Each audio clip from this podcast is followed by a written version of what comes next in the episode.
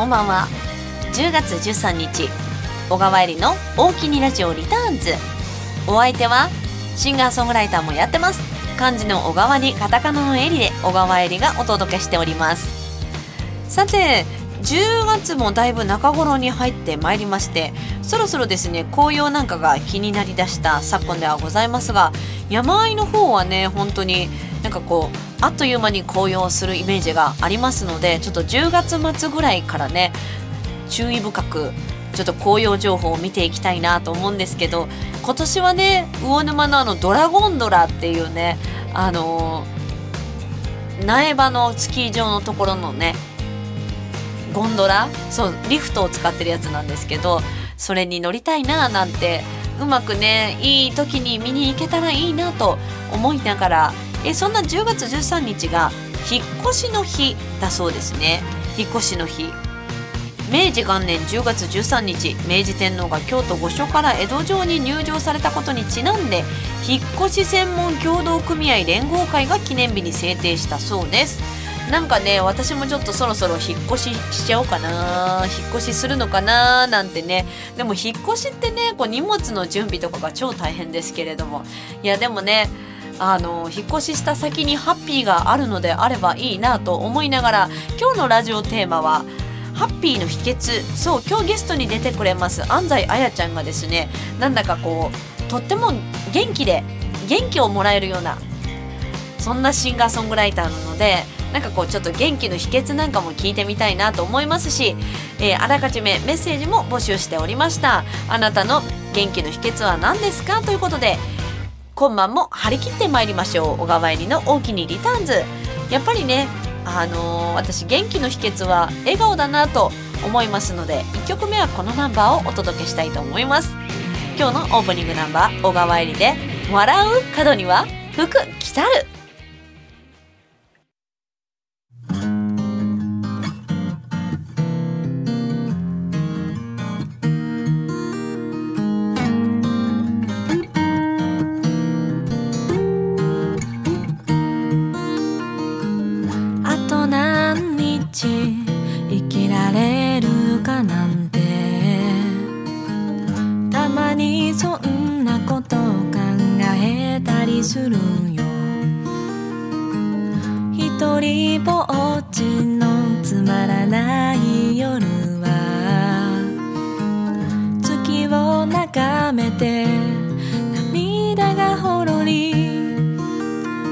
さ。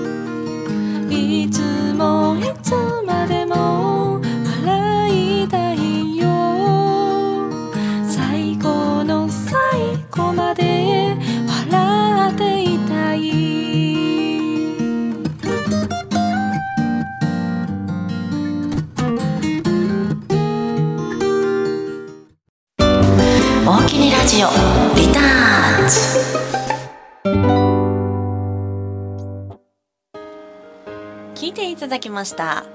笑う角には福来たる。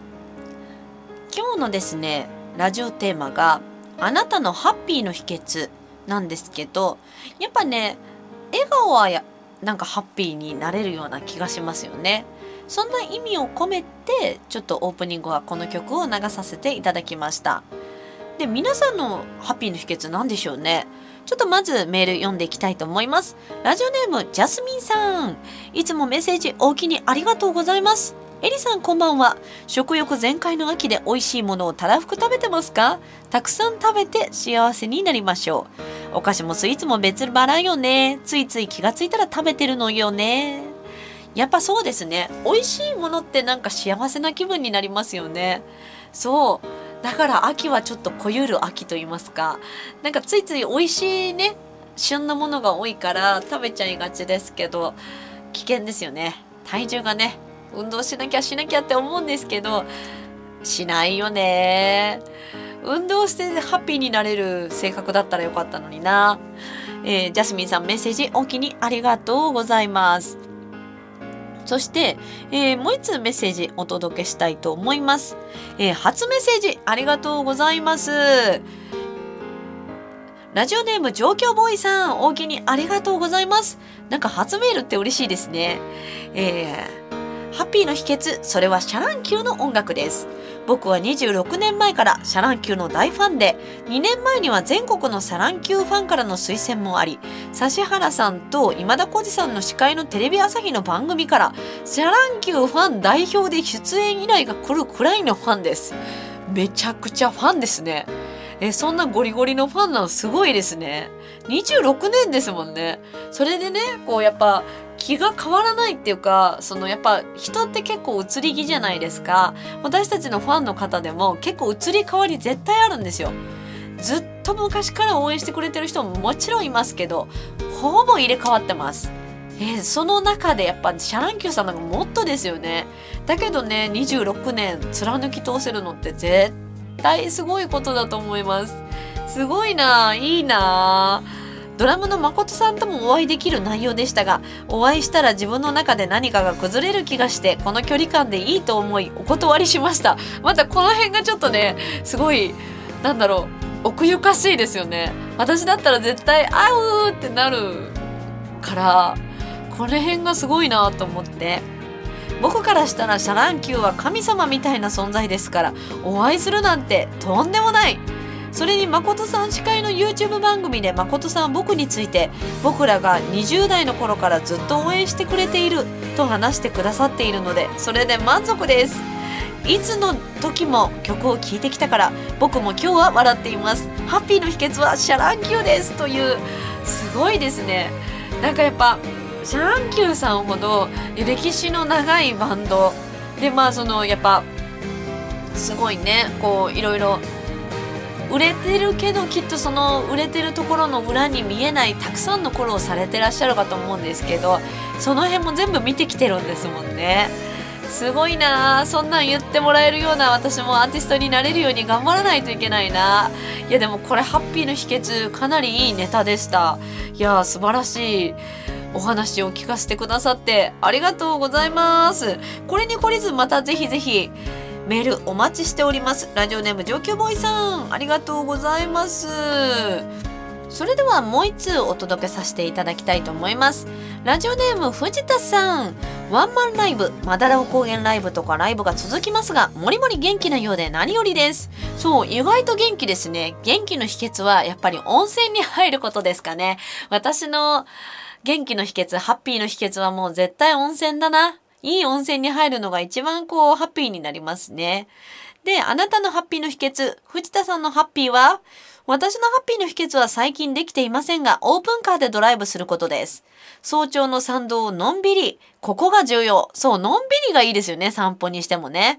のんびり走って、ひとしきり走った後に、国定公園の中にある海が見えるお気に入りの喫茶店でモーニングを頼んで一服するのは至福の時です。これはいいですね。名古屋といえばやっぱモーニングですもんね。名古屋の方ですね。えー、3年前に手放すまで新車から23年乗ったオープンカーの写真を今も SNS のアイコンにしていますが、今は乗っていなくても次のオープンカーを買うまではこのままで行きたいと思います。いいなぁ。私もオープンカー乗ってみたいですね。でも冬とかめっちゃ寒そう。どうなんでしょうね。なんか、オープンカー雨降ったらどうなるんだろうとかいろいろちょっとね、思いを巡らせてることがあるんですけど、こう、たまにこうやっぱオープンカーの方とすれ違うことあるんですけど、どうなんでしょうね。またオープンカーの感想を教えてください。いつかは乗りたいオープンカー。えー、メッセージ、藤田さん、大きにありがとうございました。それではですね、聞いてるだけでとってもハッピーになれるような今日はゲストが来てくださっております。ゲストは大阪出身のシンガーソングライター、安西彩ちゃんが来てくれています。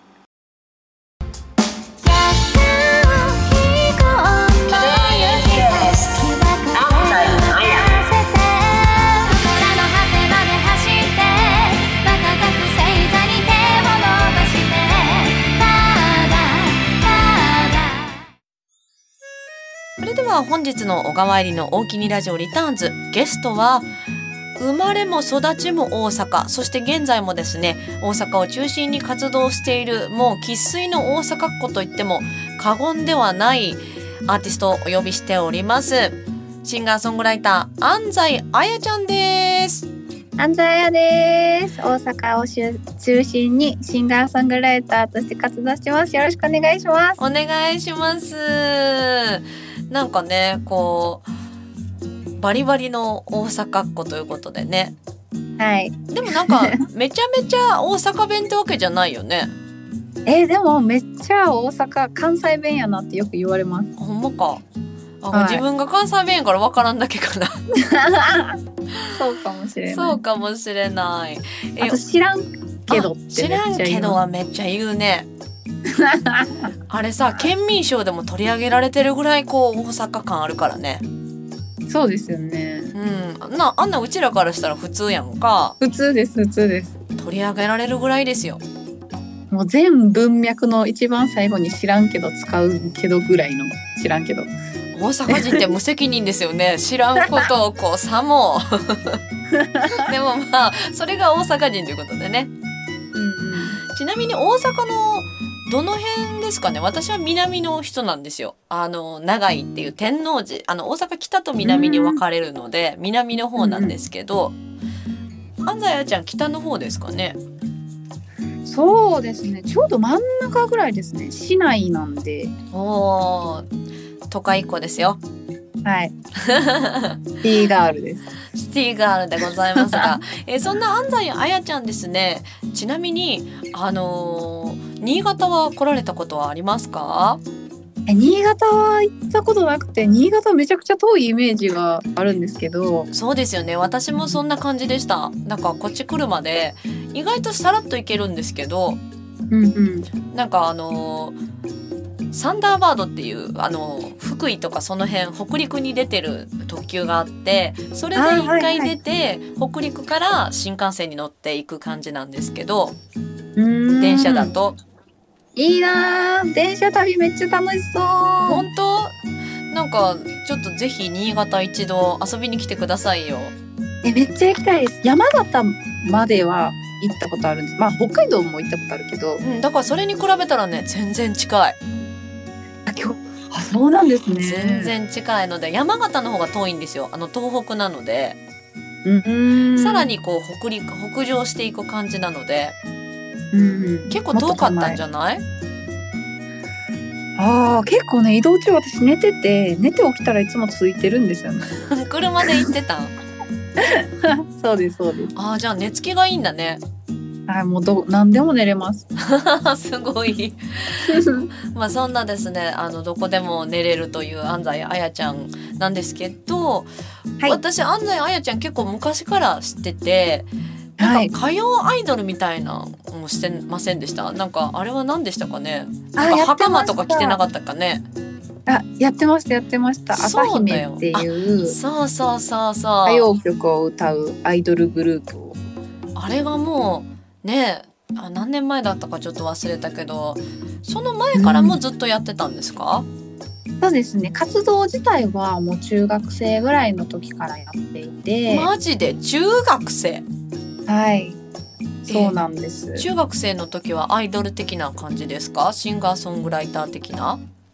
いやバンドをやってバンドをやっていたというかバンドをやっている友達に誘われて歌を歌わせていただいていたって感じなんですよね。そうなんですね。はい。でコンクールとか出し出たりとか。えー、じゃあ結構上上位行ったりとかしてたんですか？ああそうですね。その当時は「ミュージックレボリューション」っていうヤマハのオーディションがあったんですけどまあ今もあるんですけど、うん、それで、うん、まあ、大会通って上に上がったり審査員特別賞もらったりとかわすごいことじゃないですかもう上手な演奏陣に囲まれてたんであーなるほどね、うん、いやでもそれはあやちゃんがやっぱり魅力的やからですよそうですかね。いやでも私最初に安西あやちゃんに会った時にあすごい歌が上手な花がある子だなと思いましたもん。うん、えー、嬉しいです。あれはいつだったでしょうか。もうちょっと覚えがないぐらい。アイドル、ね、アイドルの時だったと思うんですけど、うん、もう今からやと8年前とかにエリさんに初めて会って。うんそんな前でしたか。はい。もうだんだん分かんなくなるんですよね。安西綾として活動し始めてすぐやったんで。あそのタイミングやったかはいまだ多分ねギター持ち出してすぐとかやったと思うんですよ。あ確かにそんなことを言っていたようなまだちょっとあんま弾けないんですよねみたいな。ことを言ってたような気がする。うん、そうだと思います。へえじゃあねいきなり怖かったね大丈夫だった？私怖いってよく言われるんですけど。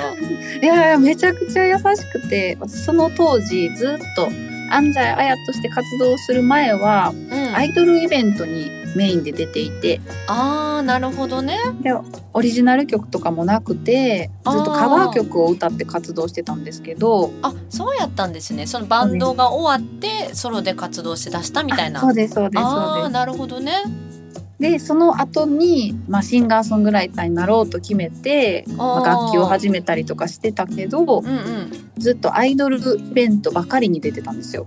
その形式を変えたまま、ね、うんうんうん。そのアコースティックギターを持ってるけどもっていう感じだったんですね。そうですそうです。うんうんうん、でどうやって活動しようかすごい悩んでた時にエリさんがイベントを一緒にやってくれたりとかストリートライブに誘ってくれたりとかして広がっていったんでもう優しい人っていうもう何ですかねもうかっこいい人っていうイメージしかないというか。なんか言わしてないですよ私。皆さん。リスナーの皆さん言わしてないですよ。そう。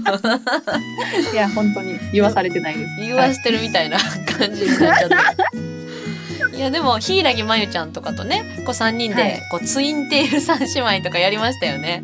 いやそうなんです。あれも面白かったね。そう考えほんまにあれがきっかけで活動のやり方とかを考えたりとか。うん。もう本当に私にとって人生の転機みたいなイベントで。まあそんなありがたい、はい、いやもうありがとうございます。えでもアイドルさんとかをあのやってるところからのそのシンガーソングライターやろうっていう転機みたいなのはあったんですか？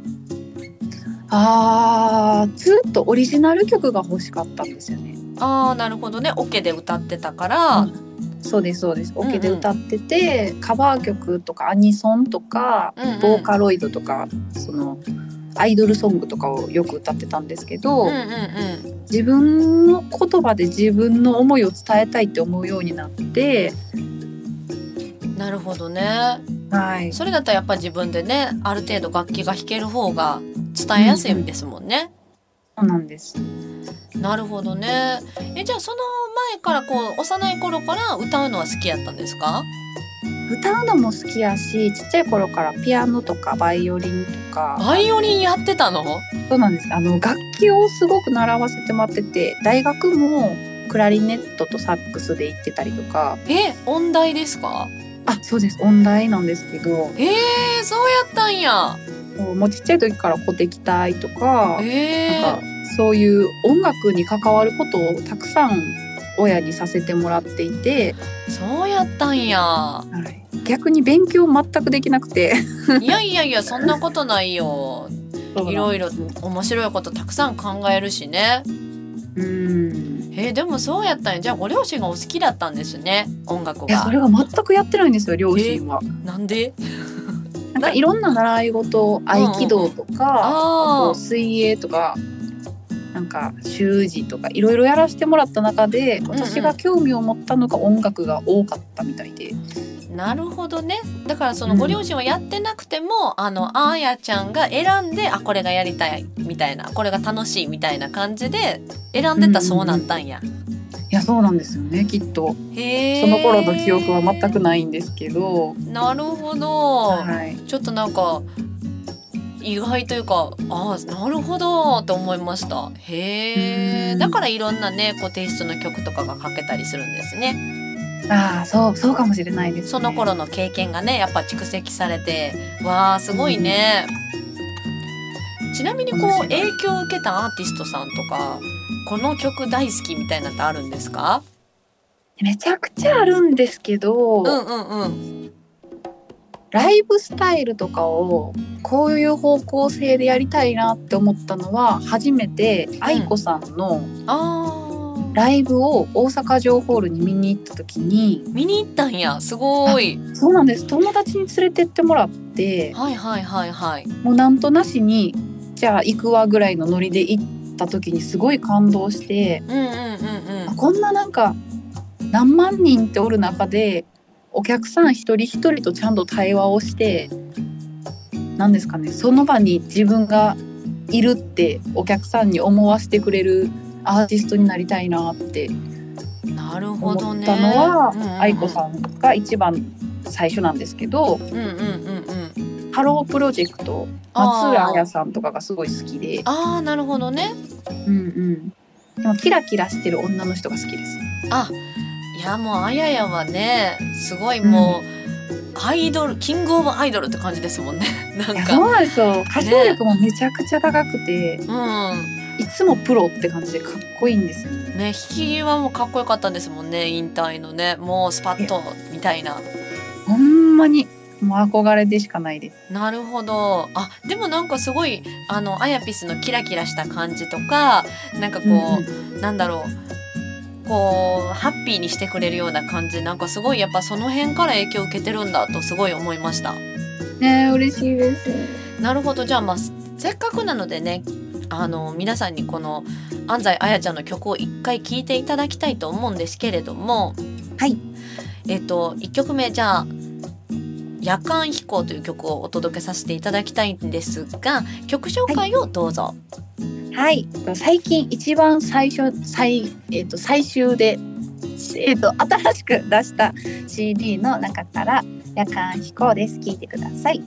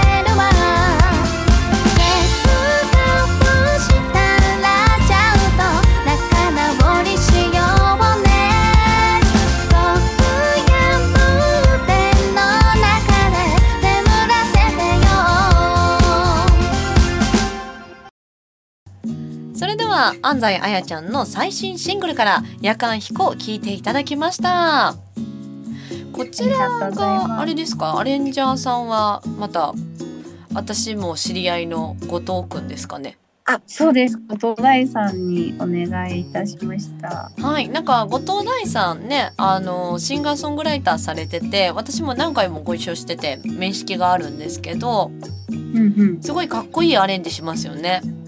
そうなんで結構後藤大さんには無茶ぶりをしまくっていて私。あそうなんや。多分もともとそのアレンジとかやってはれへんかったところからお願いし始めて、うんうんうん、なんかもともと後藤大さんがバンドでライブをする時にメンバーに伝えるために、うんうん、軽く打ち込んだやつみたいなのを作っていて。あーなるほどねそれをなんか次の新曲こんなんやねみたいなんで送ってもらった時に、うんうん、いやこれできるんやったら私のもやってくださいみたいな無茶ぶりから始まってへえあそうなんです。そっからこんなに。で毎回もうほんまにこんな曲のテイストの曲を作りたいから、うんうん、第3やったことないと思うけどやってくださいみたいな無茶ぶりを毎回やって、うんうんうん、それですごいいい出来に仕上げてきてくれるというこの天才。なんなんて言うんですかね。すごいね。仕事人だね。いやほんま毎回その安西案件は大変やっていつも言ってます。まあねやったことのないこととかを結構ね一からやるのは大変ですけどでもねきっと大根の勉強にもね、うん、なってるでしょうしね。うんうんうん。なるほど。ありがたいでねお客さんからメッセージ頂いてるんですけどはい、えっ、ー、とラジオネーム横浜のあえてよかったさんからなんですけど、えー、安西あやちゃんに、あのー、今回ねプラネタリウムがすごい聞きたいということでリクエストいただいたんですけど、まあ、今回はちょっと流せないんですけどちょっと次週ぐらいで流そうかなと思ってるんですけどあやちゃんに聞きたいこと、はい、でこのプラネタリウムの楽曲が、えっと、シンガーソングライターの後藤大さんから楽曲提供されたと思いますがあやちゃんご自身さまざまな楽曲の中でどんなイメージを、えー、持ってこう曲を作ってますか？みたいな。でまたこのプラネタリウムと出会った頃の思い出のエピソードがありましたらぜひ教えてくださいと、えー、メッセージいただきました、ありがとうございます。めっちゃ嬉しいです。ね私自身が楽曲を作る時はその毎日起こっている大きい痛みとかじゃなくて、うんうんうん、なんかささくれができたとか。ああなるほどね。ちょっとこけたとか。あそう壁に小指ぶつけて痛いとか。なんかそういうちっちゃい痛みみたいなのを一緒に分かち合っていけたらいいよねみたいな感じで曲を書いてるんですけど、うん、後藤大さんにこの「プラネタリウム」っていう楽曲を書いてもらった時は、うん、すごく活動に悩んでいてあーなるほどね。ライブとかも、まあ、やっとギターが弾けるように、まあ、全然弾けてはないけどステージに立てるようにはなったかなぐらいの時期やったんですけど。なるほど。まあ、なんせ弾けないギターギターを使って曲を作るからあーなるほどね、コード進行もマンネリ化しているし、うんうんうんうん、その書いてる内容もその弾きながら歌える文字の詰め方とか。うんそうあるよね。なんかそうなんです。リズムパターンとかもこれしかできないからこれみたいなのにどんどんマンネリ化していってしまっていて、うんうんうん、そこからもうワンレベルステップアップしたいなって思った時に何かその私に刺激になるような楽曲を書いてくださいって初めて頼んだ曲なんですよ。なるほどじゃあもうなんか思い入れの強い曲なんですね、はい、そういう意味では。もうギターもむちゃくちゃ難しくて今でも難しいんですけど、うんうんうんうん、もうめっちゃ練習してでその時にプラネタリウムを出した時にギター侍みたいなあやぴ侍っていう全国ツアーをやって、うん、へえ今までは そうなんですよね。めっちゃおもろい。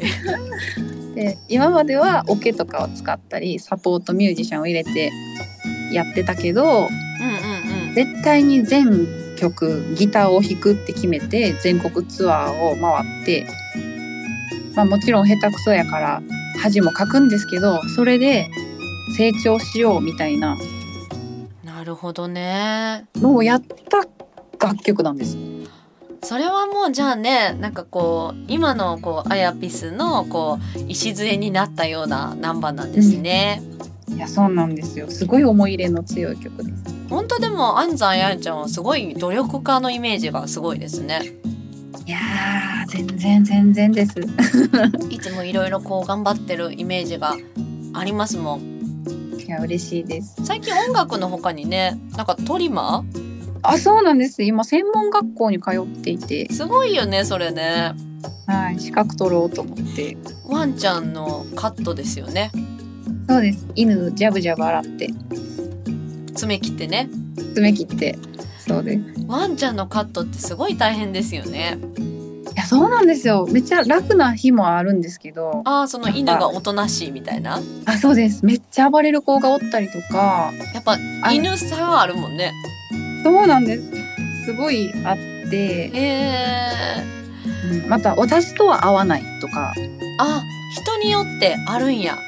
うん。人間の感情と一緒ですよ。ねすごいね。やっぱワンちゃんってそういう意味ではすごく感情の起伏がわかる生き物だよね。いやほんまになんかワンちゃんって基本的に第一印象で人のランクを決めるんですって。えー、怖そうなん？この子は自分より上やとかこの子は自分より下やとかいうのを瞬時に決めるらしくって。えー、それが後から覆ることってないのかな？えどうなんですかね？怖いね。わかんないんですけど。えー、すごい犬、うん、そう。安西あやちゃんとこにも犬いてるよね、はい。あそうです。チワワを飼ってます。えランクはやっぱパパが一番上なのかな？いやもう帰ってきたらパパの元に転がっていきます。やっぱその辺もランク付けが。うんありますね。へえ。ー、でもそんなねシンガーソングライターもやりながらこうチョトリマーもねあの、うん、目指しながらみたいなね。やっぱすごいことですよね。うん。なんかワンちゃんはすごいそういうのが如実に出るけど、うん、人間もそうやなって第一印象でその自やっぱ瞬時にあんまりしたらあかんとは分かっていても自分より上の人なのか下の人なのかっていうのを瞬時に判断してそこからの対応したりとかする生き物じゃないですか。まあねその処世術っていうやつでそれは普通にやっちゃいますよね。自分より目上の人にはやっぱりこうねへりくだることもありますし。うんうんうんうん。だからすごい勉強になるなって。あーワンちゃんを通じてね。そうそう。じゃあそれもまた曲とかに生きてきそうですね。いやもう毎日書いてますもう。そんだけ曲書けんのすごいよね逆にね。あー作曲家の才能もありそうだね。なんか逆にその自分の言いたいことをあんまり人に言うのが得意じゃないからあーなんか曲で消化してるみたいなところはすごいあります。やっぱこうねこう明るいイメージがあるけどきっとそういうところもあるんだろうね。うん。闇というかねその言えないところとか、そういうところってやっぱあれだもんね。あの曲になりやすいもんね。うんうんうんうん、でまあそういうそのお話もいただいておりまして、はい、えっ、ー、とラジオネーム藤田さんなんですけど、えーと、とメッセージいただいたのが安西あやちゃんとは去年のえりちゃんの配信で知ってタコフェスやアムホールのワンマンで歌声も聞きましたと。ありがとうございます。そんなあやちゃん初心者な私ですがオフィシャルサイトを除くとシングル19枚。そんなねやすごはい、アルバム3枚とたくさんの音源をリリースしていることに驚きました。はい、たくさんの CD ジャケットの中で本人の写真ではなく絵が描かれているものが目立ち今にも動き出しそうなアニメにできそうなクオリティの絵などは自分で描かれているのでしょうか。音楽は幼少の頃からやっているようですが絵を描いたりするのであればきっかけなどを知りたいですというメッセージいただきました。ありがとうございます。はい。絵はね全部毎回違うデザイナーさんにお願いしていて。へえんかやっぱ絵を使うのはちょっとこだわりというか世界観を表現したいとかあるんですか？いやなんかそういうタイえもう作品を作る時に、うん、この曲はこういうジャケットやっていうのを頭に浮かんでいて。なるほどね。それに従ってるっていうなんか自分で決めてるというよりかはもう決まっているみたいな。えー、羨ましい。私結構ぼやっとしてるからいつもジャケットどうしようジャケットどうしようってすごい悩むんですよね。えー、もうなんかやりたい放題じゃないですかその悩めるって。すごい羨ましい。えー、なんで決まってたらあまあ決まってたらこの順路に沿ってってなるからねそうなんですよそっかでもぼわっとしてるのも大変なんか、うん、ぼ抽象的すぎて自分の中の頭の中が、どう表現しようかなっていつも悩んじゃう。いや難しいですよね。うん、なんか作品作りって難しいですよね。そういう意味では自由度もね、我々からインディーズとかはまあ自分の裁量がね、結構発揮されるとこはあるので。でまあじゃあ絵に関してはそういう感じで自分で絵描いたりはするんですよね。私はね絵めちゃくちゃ下手くそね ゆでたまん。あそう。ゆでたまんゆでたあゆでたまんか4コマ漫画をちょいちょいそのライブに毎回来てくださった方に予約特典みたいな感じで予約してくださった方へのお礼としてなんか簡単な解放誌みたいな最近こんなことがあったよとかスケジュールこんなんだよとかに4コマ漫画を毎回毎回ね書いてるんですけどめちゃくちゃ豆ですよねあやちゃんって。いやまあ豆にできたらいいんですけどいやでもそんな毎回ねすごいことですよ。うん、たまにサボります。あまあでも大変だからね やっぱね。うん、でまあそうあのゆでたまゆでたまか。ゆでたまツイッターあるからね。あそうなんですよあれはゆでたまんさんがやってるんで私がやってるわけではないゆでたまんさんいらっしゃいますからね なんかそのゆでたまんがやっぱすごいなんでしょう好きっていう方もいらっしゃってですねえっ、と神奈川県にお住まいのラジオネームしょうちゃんメッセージいただいております。あえー、あやさん今年1月のエリさんのワンマンのオープニングアクトありがとうございますと。いやありがとうございます。ファンの方 ありがたい。でまあ一発目に歌われた最強宇宙号が印象深い思い出です。えー、嬉しい。タイトルすごいよね結構ね面白いタイトルのやつもあのパリピマンジやったっけ、あれとかもあすげえタイトルと思った記憶があります。嬉しいです。であやさんの個人的印象ですがありのままの歌詞熱いパフォーマンスと声量まめな仕事ぶり音楽歴のバックボーン亀を飼っている。亀飼ってんの？亀飼ってます。へえ犬と亀と。はい。でまあゆでたまんと、えー、素晴らしい。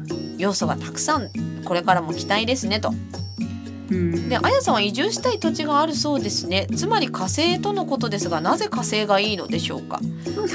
また同じく地方移住組のエリさんに移住に関して聞いてみたいことありますか？よろしくたまとメッセージいただいてます。ありがとうございます。嬉しい。おもろいな、うん、面白い。火星なんですか？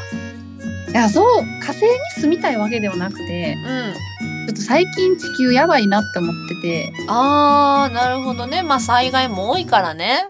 うん。災害とかウイルスとか人と人とのいがみ合いとか。あまあね衝突も多いもんね、うん、でや地球やべえみたいな。これは絶滅するぞと。あで絶滅して、うん、私はどこに住もうってネットで探してたんですよ すごいな。なるほど。そう。で人間が住めるのって、うんうん、火星ぐらいらしくって。なるほどね。宇宙に脱出して住めるとこが火星やったから火星と。はい。そうです。ああそのうちはいはい、コロニーとかもできるんちゃいますかね。ガンダムじゃないですけど。ね、どうなんやろう。ねで火星ね、うん、うん、そう。で火星で住むとして楽しく生きていけるにはどうやって生きていったらいいんやろうって夜な夜な検索してるんですよ。マジで？そうまずは火星に何を作ったらいいのかとか。何を持っていくべきなのかっていうのをネットで検索して。あるんやネットで。そうです。夜を明かすという 最近の趣味ですねちょっとでもさあのいろいろなところに、まあ、移住してあの例えばこういうのが欲しいなとかその風土に合わせたこういうの用意しなきゃならないって考えるの楽しいね。いや楽しいですよね。うん、畑もできると思うよ。いやほんまに畑作りたい自分の。そうあの家庭菜園結構ねあやちゃんやっててね、うんうんうんうん、家庭菜園仲間ですもんね。いやもうエリさんに教えてもらいながらやってます。いやいや私も全然ダメですけど、うん、まあね移住もなかなか楽しいですねそう考えたらね。うん楽しそうですよね。うん、まあ、大阪でもまあいいとこですけどね。便利で、うん火星住んだら絶対ねインスタ載せまくりますよね。そうですね。バズると思います。すごい。ありがとうございます。面白いメッセージ。あともう一つですね。えっ、ー、とラジオネームジャスミンさん。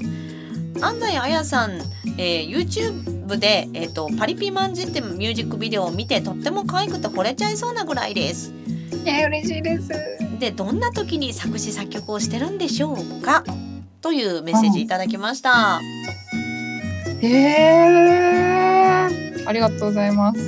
どんな時にしてます？結構ね四六時中してて。すごいね。もう仕事に嫌な。え何ですかね。もうそれこそなんか感情が揺れたら、うん、うわ曲書こう。今日もお風呂入ってて。うんうんうんなんかシャワーの出が悪かったんですよすごい。はあシャワーの出が悪かった。うん、うん、でもこれってなんか感情と一緒やんなとかなんか。えめっちゃ哲学的やん。すごいな。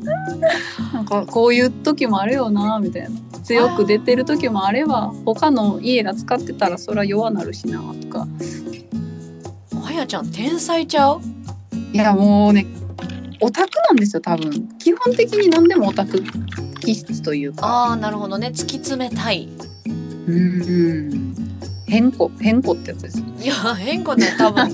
通じるかな？大阪弁かなこれね。あそうか変更って関西弁変更変更って言ってたけど多分ね通じないかもしれないですね。まあ変変人と言ったらあれですけどあの、うんうん、ユニークユニークなんですようんうんうんうん。いやでもすごいです。そんなに私歌詞すごい嫌なことがあった時とかしかできなくて。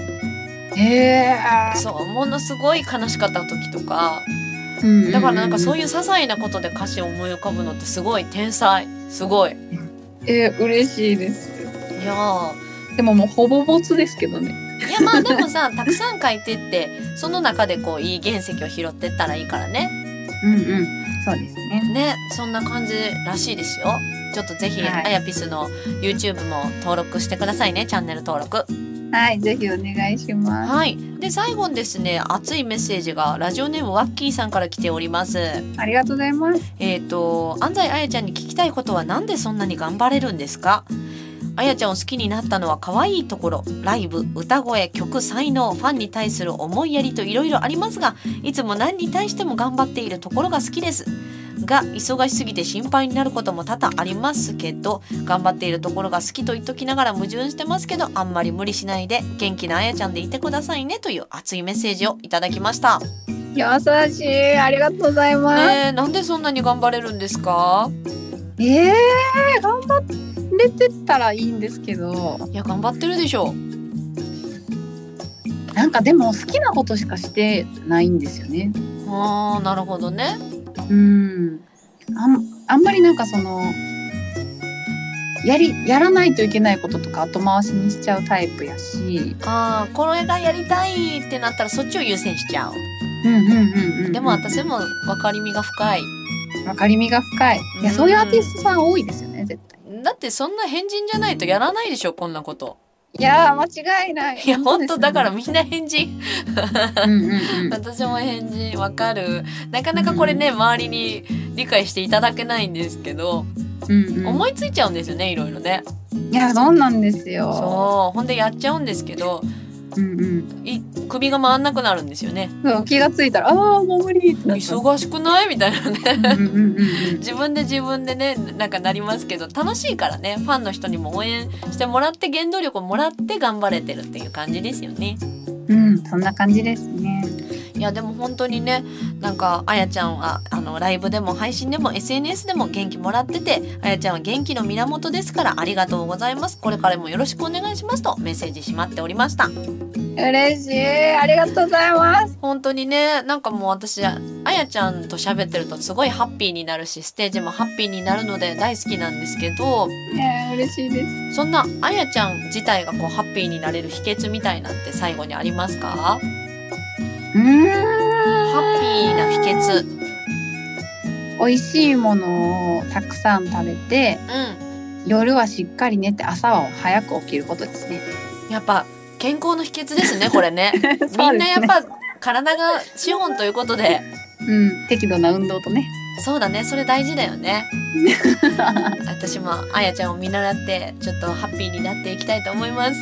はいありがとうございます。それでは今日はですねたくさんお話聞かせてくださいましてありがとうございました。ありがとうございます。すごい楽しかったです。こちらこそ本当に楽しく私もおしゃべりさせていただきました。それでは最後「夜空の果てまで」というね、えー、曲を流させていただきたいんですが最後曲紹介をどうぞ、はい、はい、どこまでも届ける気持ちで聞いてください。夜空の果てまで。それでは今日のゲストは安西あやちゃん来てくださいました。大きにありがとうございました。ありがとうございました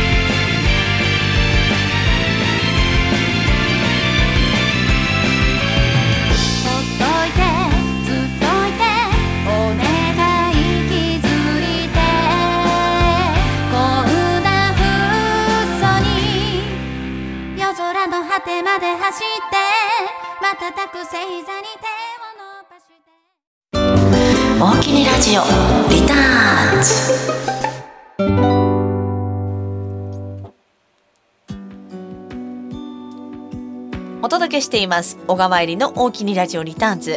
お相手は漢字の小川にカタカナの襟で小川襟がお届けしています。今日のゲスト安西彩ちゃん。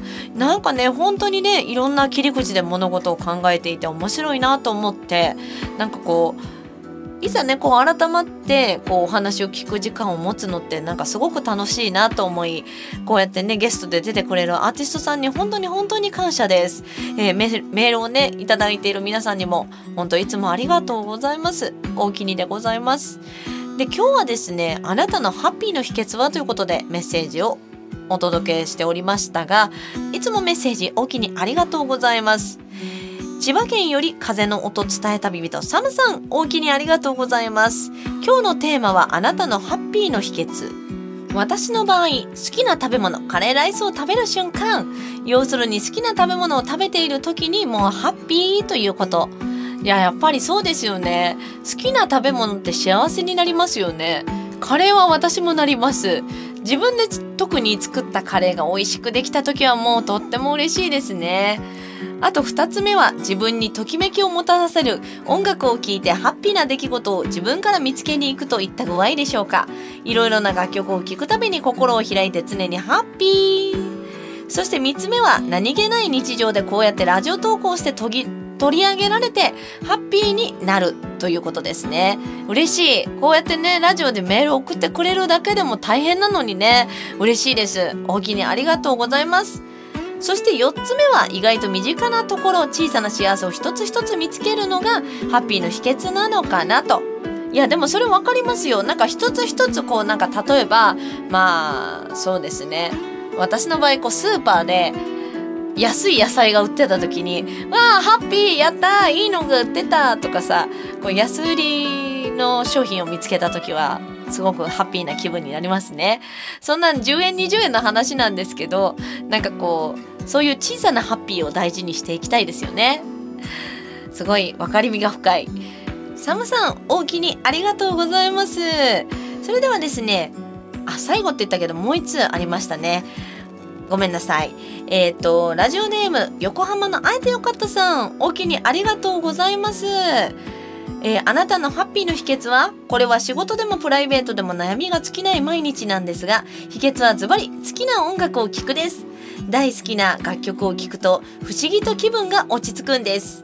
エリさんの楽曲でしたら旅立ちの歌が大好きなのでヘビロテしていますというメッセージいただきました。ありがとうございます。なんかこう聞いてこうハッピーになるよって思っていただけるとすごい嬉しいですね。それではハッピーの秘訣もう一通ご紹介させていただきたいと思います。ラジオネームいつものおじさんメッセージおきにありがとうございます。今のご時世なかなかハッピーな気持ちになるのはそうそうないのではないかと思いますがハッピーな秘訣は趣味趣味とか興味あることに没頭することが一番かなと思います。音楽を聴くことが好きでライブに行くことでハッピータイムにしています。インディーズ派ですがエリさんの歌を聴くと至福です。エリさんの切なさのある歌声が特に魅了されます。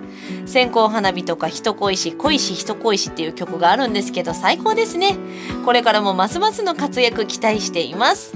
嬉しい。なんかねこうやって曲がもう聴いてハッピーになるよっていうのがやっぱシンガーソングライター冥利につきますよね。本当にありがとうございます。そして最後のメッセージ、えー、ラジオネームひせしさん。自分のハッピーの秘訣はやっぱりライブかな。えー、自分の子供が亡くなって元気をくれたのはライブでした。ライブが終わった後に優しい声で会話してくれた。友達がいない名古屋でとっても嬉しかったですよというメッセージいただきました。やっぱそう考えると皆さんのハッピーの秘訣に私たちのね歌が慣れているのであれば本当に嬉しく思います。このラジオもねちょっと聞いてハッピーになってくれてたらいいななんて思いながら、え、こうやって毎週ね更新させていただいておりますが来週は安西彩ちゃんも大阪出身だったんですけれどもなんかちょっと大阪特集みたいになっちゃうんですけど、えー、大阪出身で今大阪中心に YouTube なども今頑張ってね更新されている佐川真由ちゃんに遊びに来ていただきました。佐川真由ちゃんとは10月9日の大阪ソープオペラクラシックスも一緒だったのでちょっとねラジオ出てよっていう話になりまして、えー、そんな佐川真由ちゃんに聞きたいこと質問など応援メッセージもお待ちしております。そしてラジオテーマがそろそろ新米の時期ですよね。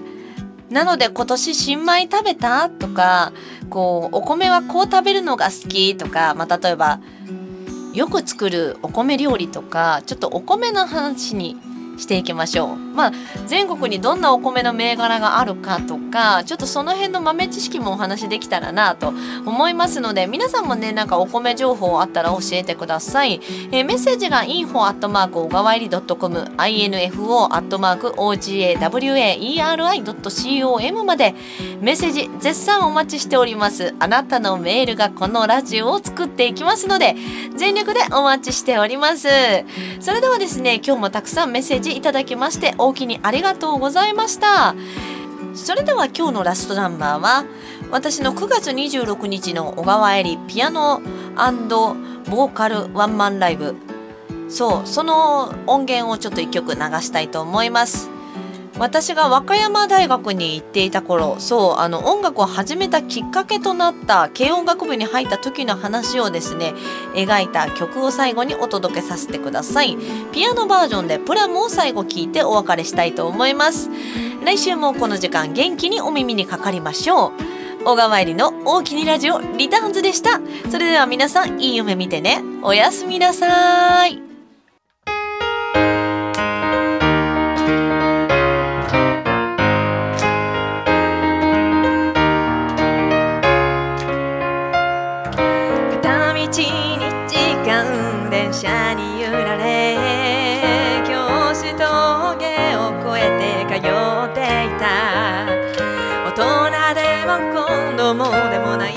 私たちは夢を食べて無責任に生きていた。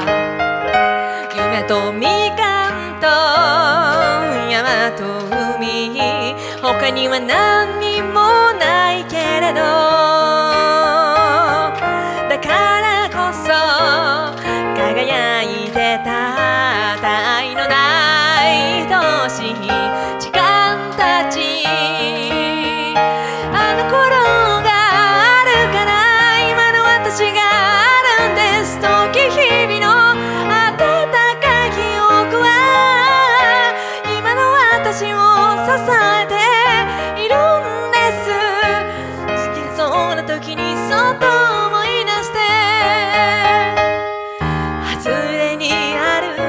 ハブでよくサークル仲間で集まってバカなことをした。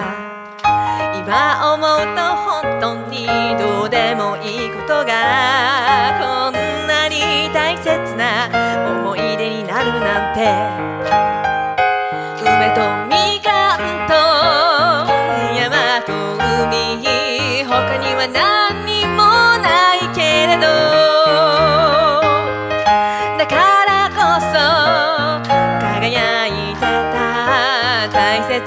切な愛しい